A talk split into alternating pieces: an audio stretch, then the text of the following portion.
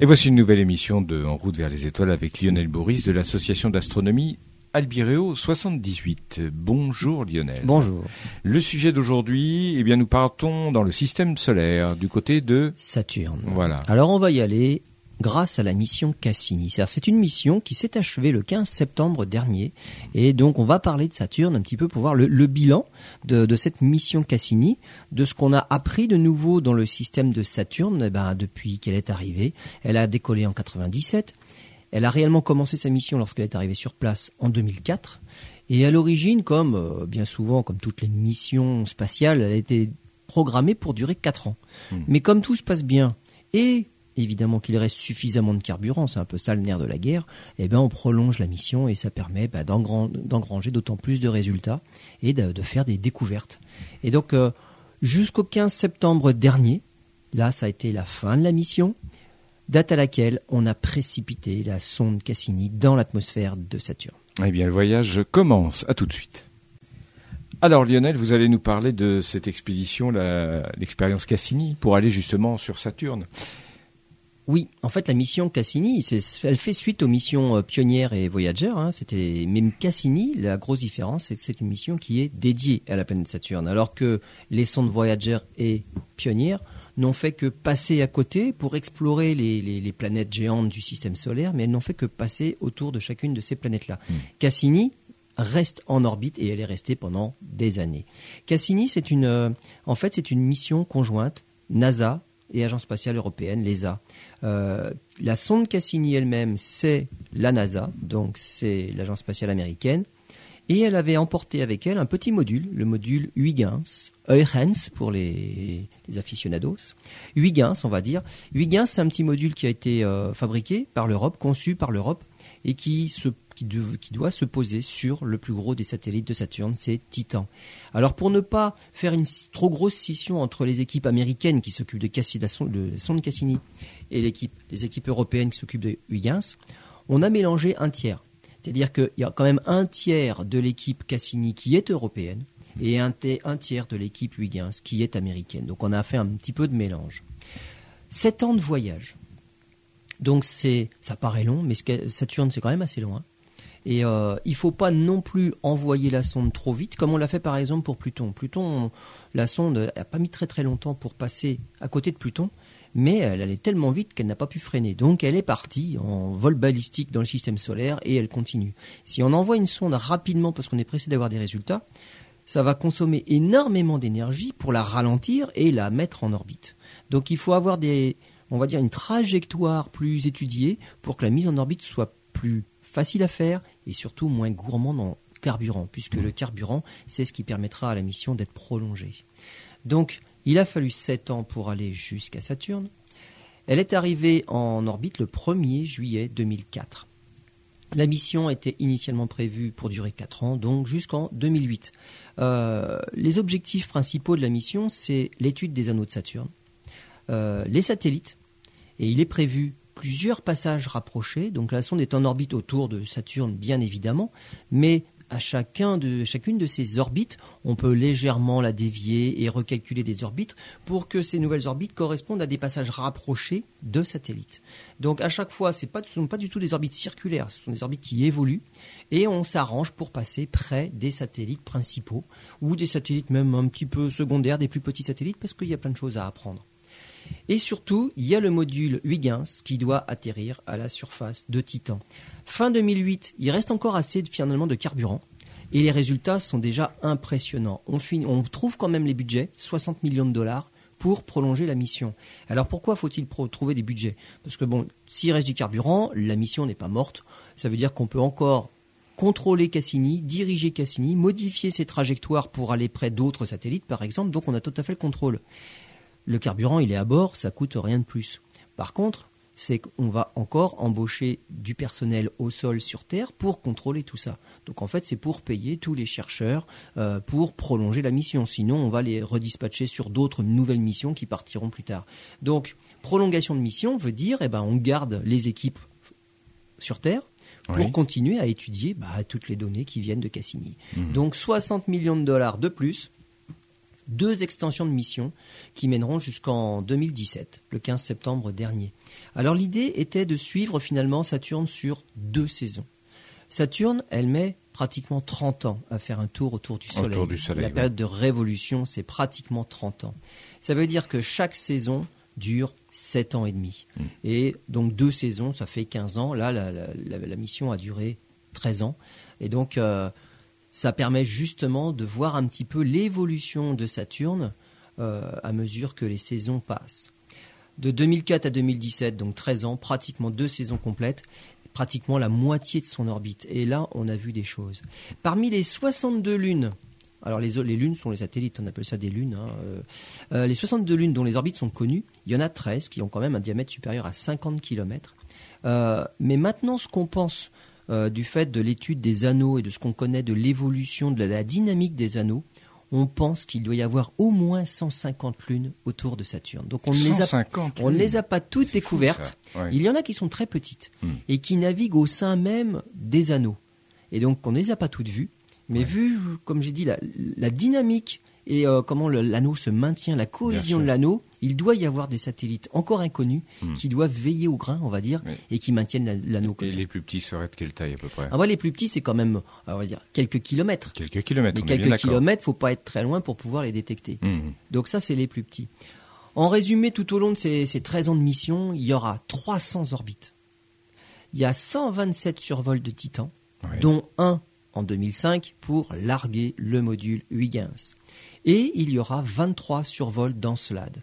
Les deux satellites principaux qui, qui, qui ont mobilisé, on va dire, euh, une bonne partie des équipes terre- euh, au sol sur Terre, c'est Titan et c'est Encelade. Donc les, les deux gros satellites, alors il y a une énorme différence entre les deux. hein. Il y en a un, il fait 5000 km, l'autre, il fait 500. Il y a un gros satellite, c'est Titan. Ça, c'est une énorme différence avec Jupiter, par exemple, et on en reparlera. Et après, tout de suite, ça, on, descend d'un cran dans l'ordre de grandeur. Ce- Encelade, c'est 500 km. Mais Encelade est très intéressant aussi.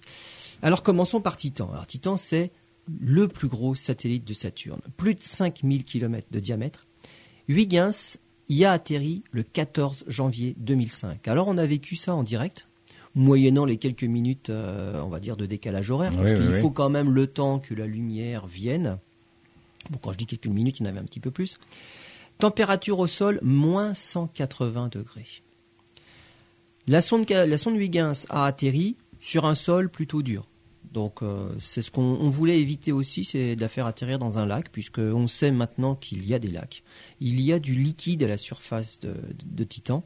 Ce n'est pas de l'eau C'est pas de l'eau, ce sont des hydrocarbures. Voilà, c'est là c'est d'hydrocarbures, essentiellement des lacs de méthane, d'éthane liquide, et le méthane est liquide à moins 180 degrés. À moins 180 degrés, l'eau n'est plus liquide, hein, c'est plutôt solide, hein, c'est la Ouais, glace. c'est de la glace. ouais. Donc, il fallait éviter à tout prix que la sonde, le module Huygens tombe dans du liquide, donc il a bien atterri sur un sol.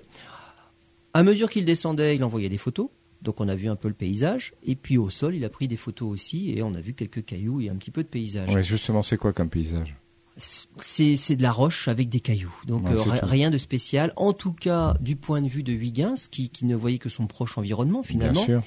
Et la durée de vie de Huygens était limitée au temps de transmission des données. Parce qu'en fait, lorsque le- la sonde Cassini est passée au-dessus de Titan et a largué le module Huygens, Cassini a servi de relais pour les trans- transférer les données qui venaient de la- du module Huygens. Lorsque Cassini a disparu sous l'horizon de Huygens, Huygens était toujours, on va dire, en pleine forme, mais il n'avait plus personne à qui communiquer les données. Et donc finalement, la mission Huygens s'est arrêtée quelques heures après, lorsque Cassini a disparu au bout de l'horizon et Cassini a poursuivi ses orbites autour du système de Saturne. Donc le- la petite partie Huygens, c'était une partie relativement courte dans toute cette mission qui a duré 13 ans, mais c'était une partie importante et qui a de toute façon très bien fonctionné. Donc on reviendra après justement sur ces conditions qui règnent sur Titan. On fait une pause, on se retrouve dans quelques minutes. Lionel, on va revenir à, à justement toute cette exploration et, et à une des lunes de, de Saturne. Il s'agit de Titan, parce que c'est quand même euh, c'est ça la vedette. Hein. Bah, Titan est fascinante. Titan est d'abord fascinante, même avant la mission Cassini, parce qu'on savait qu'elle avait une atmosphère. C'est-à-dire Mm. qu'on ne voit strictement rien au sol, une épaisse atmosphère qui rend cette lune orange. Parce qu'il y a beaucoup, finalement, il y a de l'azote, il y a du méthane, il y a des hydrocarbures, et on n'arrive pas à percer l'atmosphère. il faut soit regarder dans certaines longueurs d'onde, et Cassini, par exemple, euh, a un radar. Et donc avec le radar, Cassini a pu faire une cartographie de Titan, et à l'occasion de ses nombreux survols, 127 hein, survols de Titan, euh, elle a vu quand même, euh, bon, plusieurs parties de Titan. On n'est pas, on n'a pas survolé toujours la même partie. On a une cartographie de Titan. Maintenant. On a une cartographie, pas complète, mais on a une bonne cartographie de Titan. Euh, on y a découvert euh, sur euh, sur Titan le cycle du méthane. C'est-à-dire, c'est comme le cycle de l'eau sur Terre. Hmm.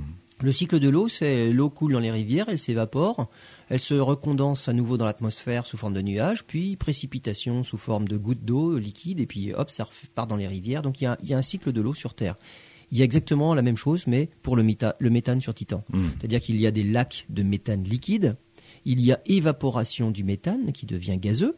Nous, on connaît plutôt le méthane euh, gazeux. Bien hein. sûr, oui. Donc c'est du gaz, simplement, des hydrocarbures. Euh, le méthane se recondense dans l'atmosphère et il y, a des, il y a des nuages. On fait des photos de nuages dans l'atmosphère de Titan. Et il y a précipitation du méthane aussi. Donc il y a des, pluies de méthane liquide euh, qui viennent à nouveau grossir les, les, lacs et les mers. On, a vu donc sur les images radar de, Cassini, on a vu des, rivières, des fleuves. Donc euh, on, voit on voit plein de choses comme ça. Il y a comme un cycle de l'eau. Enfin c'est un cycle, voilà, c'est un cycle, mais c'est mais c'est du, méthane. Dans, la haute atmosphère aussi, on a détecté donc euh, de l'azote, du méthane, et surtout on a vu qu'il y a des molécules organiques. En fait, ce sont des molécules qui se forment à partir de l'énergie des rayons du soleil. D'accord. Donc il y a des molécules organiques et on sait même que à mesure que ces molécules organiques grossissent, elles prennent un petit peu de densité, elles prennent du poids et elles descendent à la surface. On a décelé du cyanure de vinyle. Le cyanure de vinyle, c'est quoi? Ça sert à faire, par exemple, on pourrait faire des membranes de cellules avec du cyanure de vinyle. Donc carrément des membranes cellulaires. Donc il y a, les briques de la imaginer, absolument. il, y a tout ce qu'il faut pour démarrer un cycle de la vie. D'accord. Basé bah, sur, une chimie un petit peu particulière, voilà. Mais le méthane, c'est un hydrocarbure. Il y a du carbone, carbone, hydrogène. Hein. c'est un, atome de carbone et quatre atomes d'hydrogène. On a du méthane. Hmm. Et donc, c'est finalement, ce sont des hydrocarbures. C'est de la chimie du carbone. Et donc, on pourrait imaginer, euh, pourquoi pas, euh, un début de vie. Alors, c'est exactement ce qu'on ce qu'on imagine. Hein. Ce sont des conditions prébiotiques. Sur Terre, on a eu ça au tout début de la formation de la Terre. On appelle ça avant la vie, c'est prébiotique, et puis finalement, ces conditions prébiotiques évoluent vers la complexité et donnent naissance finalement à du vivant. Bah, sur Titan, on imagine pratiquement bah, les mêmes choses. C'est, la Terre il y, a, quelques milliards d'années. Et donc, pourquoi pas? Il y a des lacs de méthane, d'éthane, qu'on a trouvés surtout dans l'hémisphère nord, aux latitudes élevées de l'hémisphère nord. Et le plus grand, ça s'appelle la, mer Kraken, 1170 km de diamètre. Donc, il y a quand même... Euh, il y a du liquide qui sur Terre servait de solvant. Donc les océans ont abrité le début de la vie. Avant qu'il n'y ait une atmosphère qui nous protège des rayons ultraviolets du Soleil, la vie s'est développée dans l'océan et c'est l'océan qui protégeait ces embryons de vie des rayons ultraviolets du Soleil. Les, UV, c'est un petit peu méchant, on va dire, pour la vie. Nous, ça nous fait des coups de soleil, mais pour la vie, ça, ça, tue la vie. Ça tue la vie. Donc, indispensable pour tuer la lorsque l'atmosphère est apparue sur Terre, hmm. lorsque L'oxygène a formé des molécules d'ozone, donc O3, ça a protégé justement la vie en surface des rayons ultraviolets du Soleil. Mmh. Mais avant qu'il y ait cet oxygène qui forme la couche d'ozone, eh ben la vie, il fallait qu'elle se cache et elle se cachait dans les océans.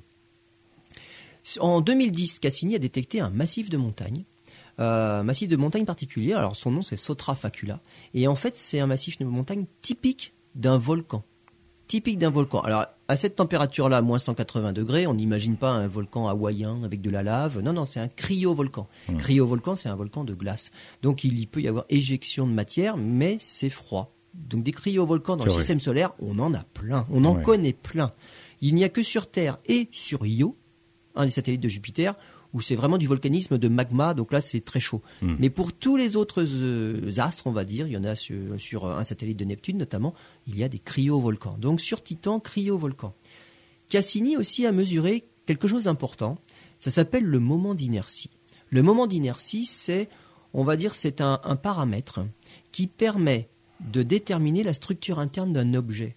Si on prend une boule parfaite, une sphère homogène, elle a un certain moment d'inertie. Et on connaît, d'après les modèles, pour une sphère parfaite, la valeur, ça fait tant. On imagine que la sphère n'est pas parfaite et on va y mettre deux ou trois couches de densité différentes. Le moment d'inertie va pas être le même. Pourtant, la forme est la même. Donc on sait que pour cette forme-là, si on a telle valeur, c'est qu'il y a un noyau différencié, il y a une couche externe, un manteau, ainsi de suite. Donc on sait que c'est pas une sphère homogène. Et si c'est pas une sphère carrément, et Titan c'est le cas, c'est légèrement aplati au pôle, en mesurant ce moment d'inertie-là, on peut savoir un petit peu comment est la structure interne. Et donc c'est quand même une valeur qui est très importante. Et finalement, on apprend que Titan est modérément différencié, légèrement aplati au pôle, et qu'il y a des réservoirs liquides au pôle, mais aussi sous le pôle. Et ça, on l'a appris avec la mesure du champ électrique. Il y a un océan souterrain sous une croûte de glace de quelques kilomètres d'épaisseur. Un, océan de quoi? D'eau. D'eau, ah, c'est ça qui est intéressant. Eh Donc il y a de l'eau, de toute façon, mhm. pas en surface, parce mhm. qu'en surface elle gèle à moins 180 degrés, mais il y a des réservoirs d'eau. Et finalement, c'est pratiquement une constante dans le système solaire. On prend les satellites euh, de Jupiter, on sait que sur Ganymède, sur Europe, sur Callisto, il y a des océans souterrains. Là, Titan, pareil, il y a des océans souterrains, de l'eau là cette fois-ci. En surface, non, c'est du méthane qui est liquéfié. Mais souterrain, lorsque la pression est suffisante, la température légèrement supérieure, alors on a des, des océans souterrains. Donc sur Titan, il y a plein de choses intéressantes. Un autre satellite qui a défrayé la chronique, c'est Encelade. Encelade, on l'a dit tout à l'heure, il est beaucoup plus petit, c'est 10 fois plus petit, c'est 500 km de diamètre. Et au pôle sud, on y a découvert d'énormes crevasses. Alors pour les géologues, c'est intéressant, parce qu'on se rend compte qu'autour des crevasses, les terrains sont jeunes. Il y a beaucoup moins de cratères autour du pôle sud, là où on trouve les quatre grandes crevasses, qu'au pôle nord. Et donc ça veut dire que s'il y a moins de cratères à un endroit sur le satellite, c'est que la surface a été remodelée. Donc ça veut dire que c'est une surface qui est jeune. Ça veut dire que géologiquement, elle est active. Alors qu'on regarde la Lune, il y a des cratères partout, ça, veut dire que la surface est vieille. Oui, voilà. Il y a moins de cratères là où il y a les zones sombres qu'on appelle les mers, ça veut dire que là ça a été remodelé par contre. C'est qu'il y a quelque chose qui a rebouché tous les cratères qu'il y avait auparavant sur la surface. La lave. Donc, voilà, absolument. Donc, le dénombrement, quand on compte le nombre de cratères sur la surface d'un astre, on peut, non pas dater, mais on peut ranger chronologiquement les terrains, en fait, du plus âgé, le plus cratérisé, au plus jeune, celui qui est complètement lisse. Donc ça, c'est une façon de dater finalement les, terrains dans, le système solaire. Et donc, au pôle sud, les terrains sont jeunes. On s'est rendu compte surtout après, c'est que en faisant des, mesures euh, thermiques, c'est qu'il fait plus chaud dans les crevasses qu'ailleurs sur la surface. Donc il y a de la chaleur interne qui remonte par les crevasses. On s'est surtout rendu compte, on a photographié à contre-jour des geysers carrément qui sortaient par ces crevasses-là. Donc l'activité, carrément, on la voyait. On l'avait mesuré, c'était plus chaud. Bien sûr. Mais là, on l'a vu. On a vu les geysers. Donc il y a carrément euh, des particules qui sortent.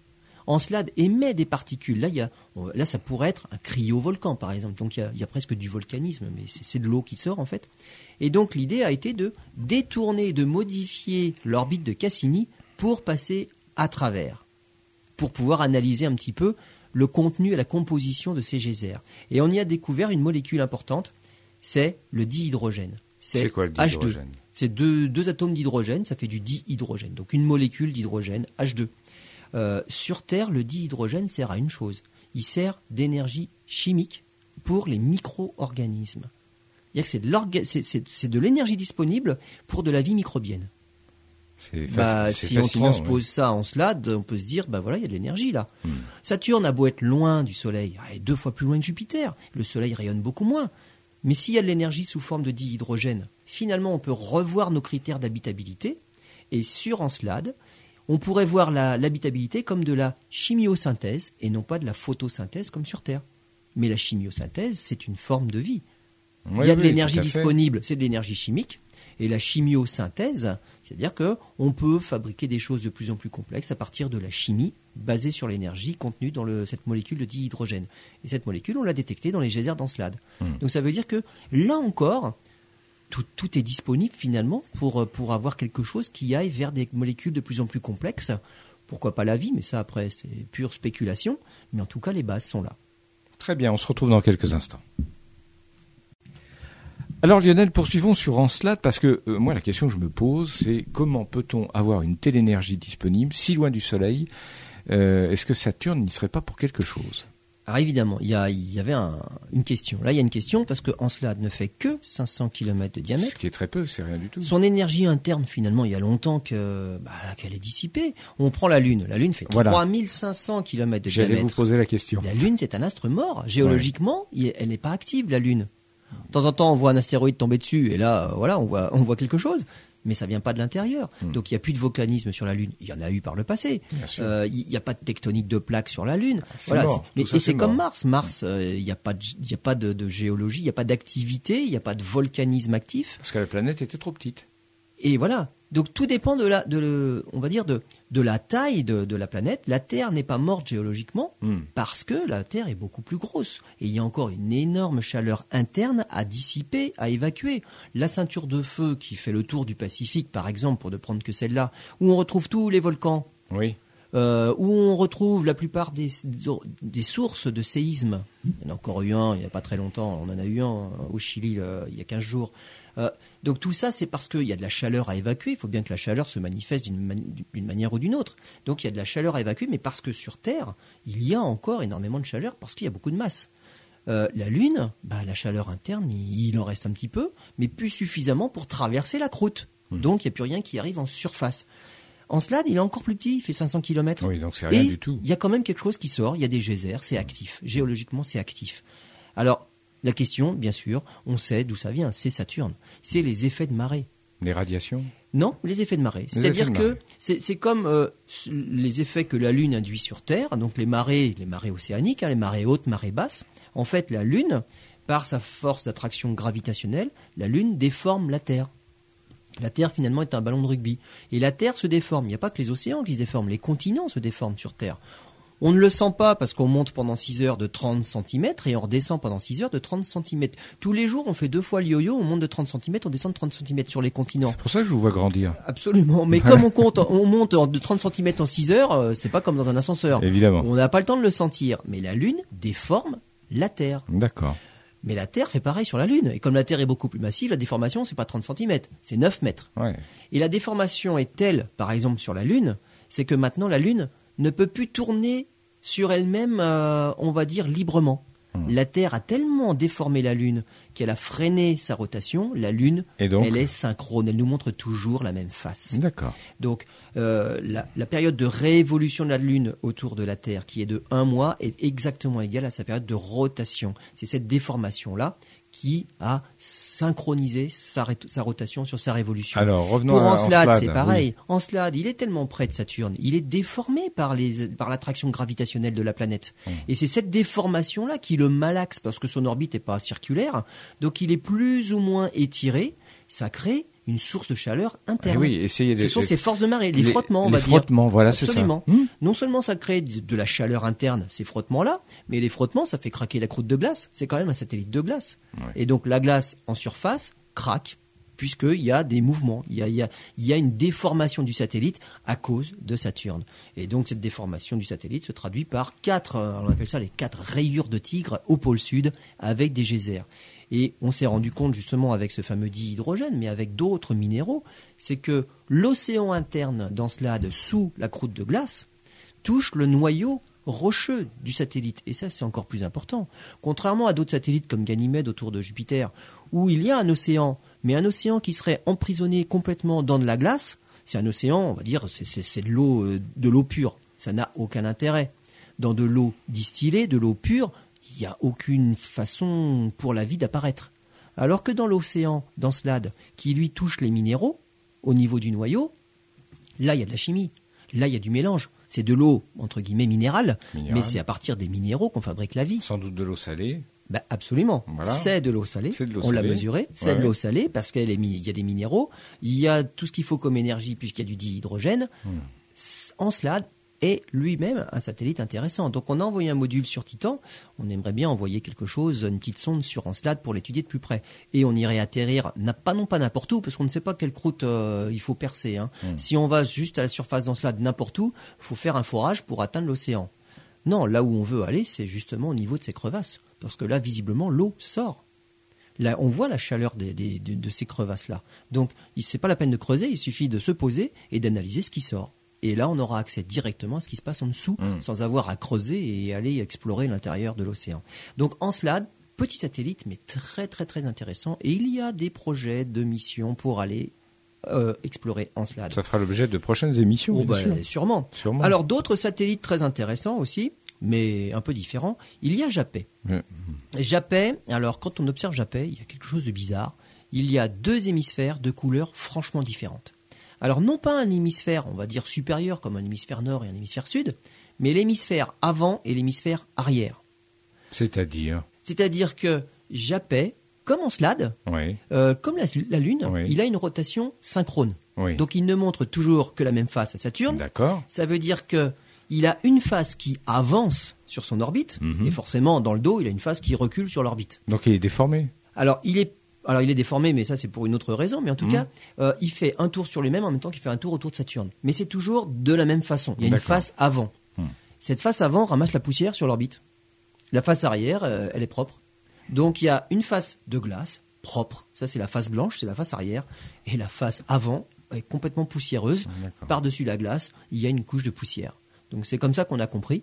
Donc euh, bah voilà, Japet, il est comme ça. Sur Japet, il y a autre chose aussi, c'est qu'on on a découvert une chaîne de montagnes au niveau de l'équateur.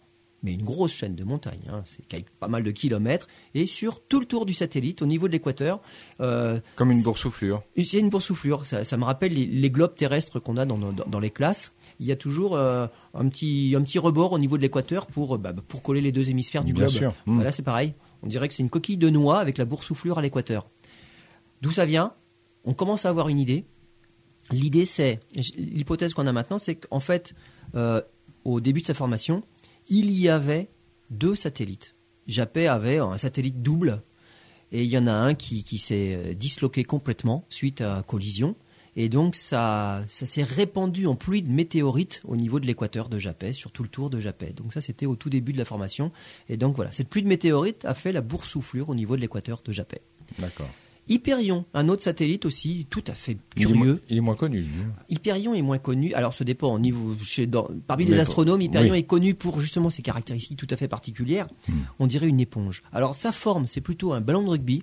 Il fait 328 km dans sa longueur la plus grande, 260 km dans sa largeur la plus grande et 214 dans la largeur la moins grande.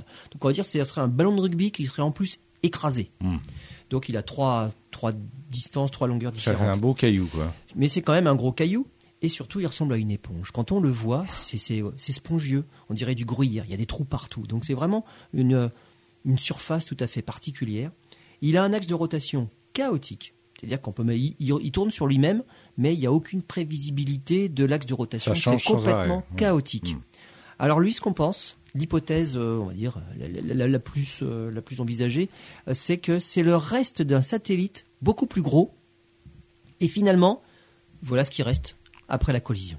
C'est ce petit morceau-là qui n'a qui n'a plus de forme, qui n'a plus rien. Voilà. Donc c'était un satellite plus gros avant.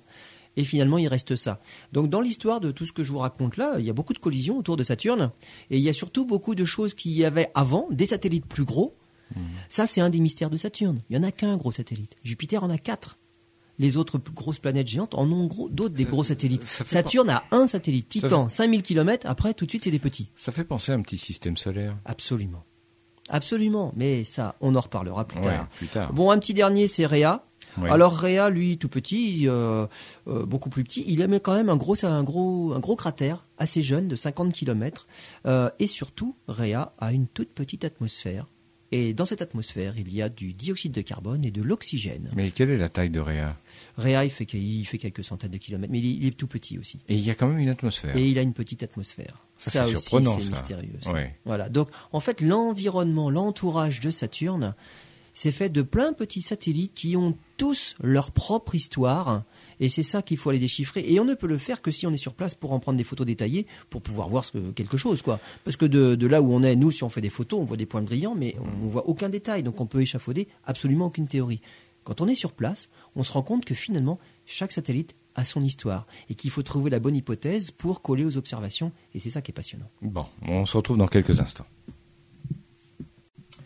Bon Lionel, vous nous avez parlé de cette émission en disant que nous allions parler de, Saturne. Ben, on l'a pas, vous ne l'avez pas encore fait. Enfin, d'une certaine façon, si, puisque vous avez abordé les effets de Saturne sur euh, ces satellites. Mais euh, il y a d'autres euh, satellites que ces grosses boules et ces gros cailloux. Il y a des anneaux. Ben oui, quand même, voilà. Ce, Saturne, ce sont des satellites. Mais, mais voilà, bah, oui, absolument. Alors, On un est satellite tout d'accord. petit, Tout petit. euh, mais surtout Saturne est connu pour ses anneaux. En fait, les quatre planètes gazeuses ont des anneaux Jupiter, Uranus, Neptune et Saturne. Alors, dans le cadre de Sauf qu'on les voit pas tous. voilà, dans le cadre de Jupiter, Uranus, Neptune, les anneaux sont très très très petits, très ténus. Ma- Euh, Mars n'en avait pas? Mars n'en a pas. Euh, Mars, on aura, on aura bientôt un, puisqu'il y a un de Hmm. ces satellites qui va se disloquer, qui, qui va se répandre autour. Donc Mars, bientôt, aura des anneaux, mais Ouais. dans quelques millions d'années, donc on Ouais. les verra pas tout de suite. C'est dommage. Voilà. Et puis si c'est des anneaux comme pour Jupiter, Uranus, Neptune, on les verra peut-être pas beaucoup non plus. Hmm. Donc pourquoi les anneaux de Jupiter, Uranus, Neptune? Bah, Finalement, ça saute pas aux yeux. Eh ben parce que c'est surtout de la poussière. Alors ce sont dus à des collisions, euh, des météorites, des astéroïdes, et finalement ils sont pratiquement invisibles. Et la plupart d'entre eux, on les a découverts que très récemment. Alors que Saturne, c'est les anneaux de Saturne, on les a découverts, mais depuis qu'on observe Saturne avec le moindre instrument, pratiquement avec des jumelles, on pourrait voir les anneaux de Saturne. Donc les anneaux de Saturne, c'est différent. Ils sont beaucoup plus denses et ils sont composés surtout à 90% de glace. Et c'est ça qui les rend très brillants et qui fait qu'ils sont, très visibles. L'origine des anneaux, alors il y a deux grandes hypothèses. Soit la dislocation d'un gros satellite qui a franchi la limite à ne pas franchir. Cette limite-là a un nom, c'est la limite de Roche, du nom d'un physicien, Édouard Roche, qui a montré que plus on se rapproche d'un objet massif, on imagine la Lune par exemple se rapprocherait de la Terre, euh, elle n'entrerait pas en collision avec la Terre. Il se passerait quelque chose avant. C'est-à-dire que plus on est proche d'un objet massif, plus on est attiré. Mais dans le cas de la Lune ou de n'importe quel satellite, en fait, c'est la partie la plus proche de la planète est plus attirée, attirée que la partie la plus éloignée de la planète. Donc il y a un effet d'attraction mais différentiel et ça fait que ça étire le satellite. Et plus on se rapproche d'une planète, plus cet étirement est important. Et il arrive un moment où l'étirement est supérieur à la force de cohésion de l'astre et du coup il éclate.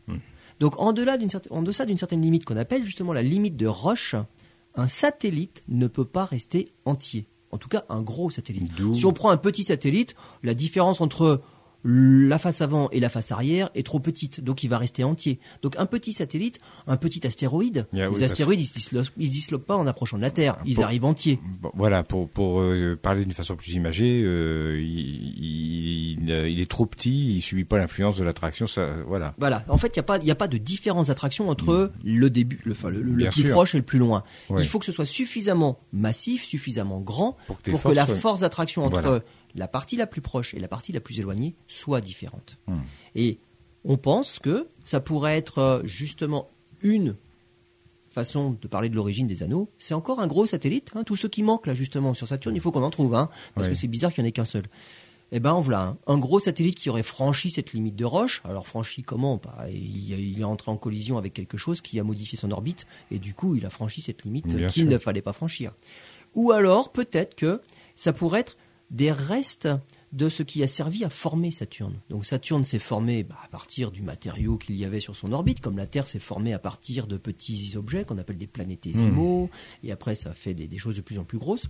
Et puis il y a une partie bah, qui ne s'est pas agglutinée et qui est restée sous forme d'anneau. Vous parliez tout à l'heure euh, justement de- de- d'un des satellites qui avait une forme qui ressemblait à une éponge, qui était sans doute un reste. Voilà, bah là c'est un reste, un- voilà, et, finalement, et le manteau est arrivé ailleurs. Bien Donc sûr. voilà, il y, a- il y a eu beaucoup dans, dans, le, dans les hypothèses des évolutions de l'histoire de la formation des satellites de Saturne, il y a eu beaucoup de collisions. Hmm. Vu ce qu'il en reste des satellites, on explique beaucoup leur histoire par des collisions. Ça a dû être une sacrée partie de billard. Voilà, donc de toute façon, on sait qu'il y a eu une énorme partie de billard, comme vous dites, au tout début du système solaire. Il suffit de regarder la face de la Lune, Hmm. c'est couvert de cratères. Lorsqu'on regarde Mars, c'est couvert de cratères. On regarde Mercure, c'est couvert de cratères.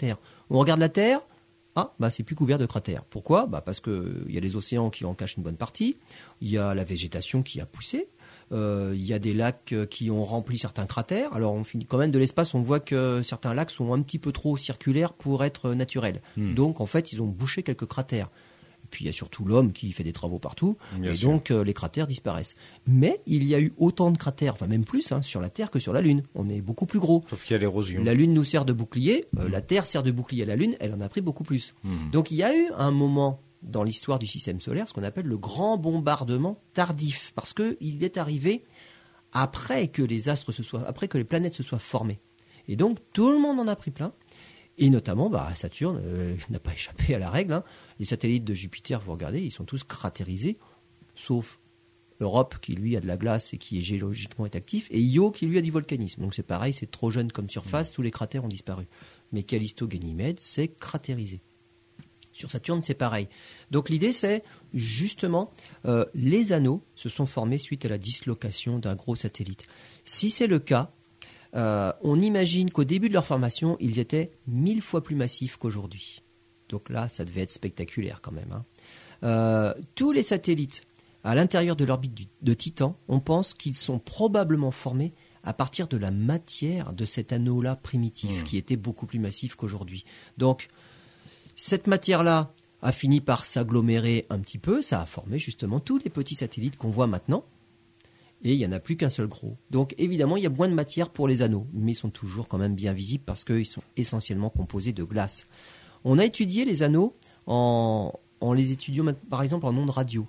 Euh, dans les ondes radio, quand on fait de, de l'occultation en ondes radio, on arrive à mesurer, on va dire, la répartition des tailles des particules qui forment les anneaux. Les anneaux, on n'a jamais encore réussi à faire une photo de suffisamment près pour voir les particules de l'anneau. Par contre, on sait que ce sont des particules de taille centimétrique, de taille métrique. Et pour certains, on arrive à 100 mètres. Mais alors là, on commence à parler de satellites. Hmm. Et il existe, justement, lorsqu'on est passé suffisamment près des anneaux, il existe des satellites qu'on appelle les satellites bergers.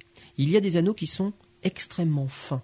Mais on se demande comment ils peuvent rester aussi fins et comment ils ne se, ne se dissipent pas finalement dans l'espace. Ils gardent leur finesse. Eh ben, on a découvert que c'est parce qu'il y a des satellites bergers qui sont dans des orbites de part et d'autre de cet anneau-là et qui, par justement une influence gravitationnelle, maintiennent la cohésion de l'anneau.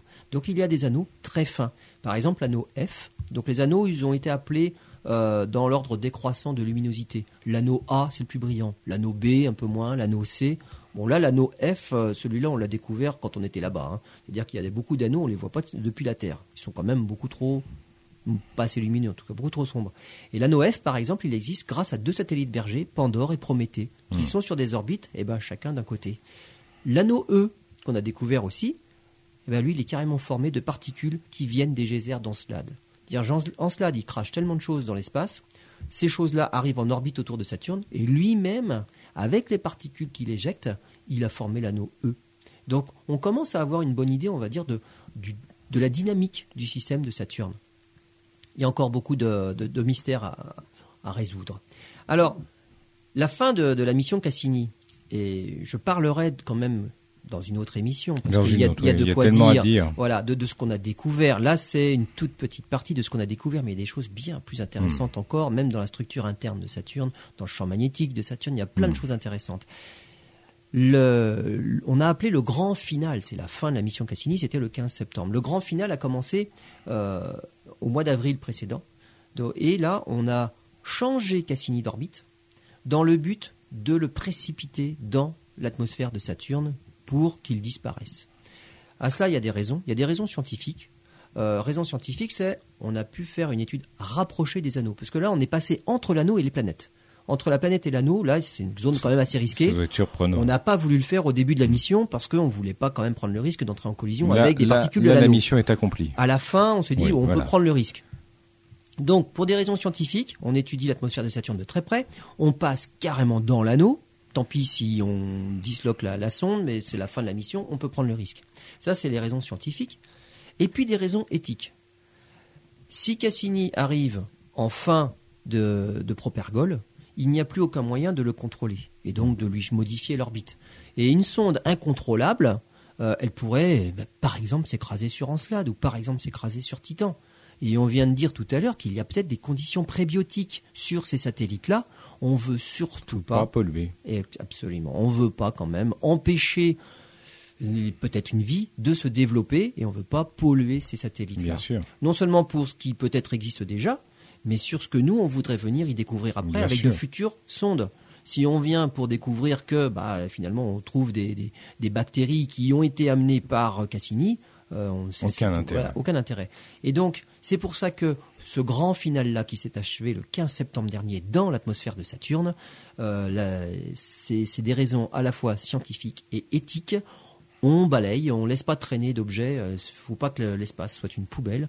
Donc on s'est débarrassé de la sonde Cassini et on a fait de la science en même temps. Et donc euh, elle s'est entièrement désintégrée dans l'atmosphère de Saturne. C'est nouveau euh, cette notion d'éthique?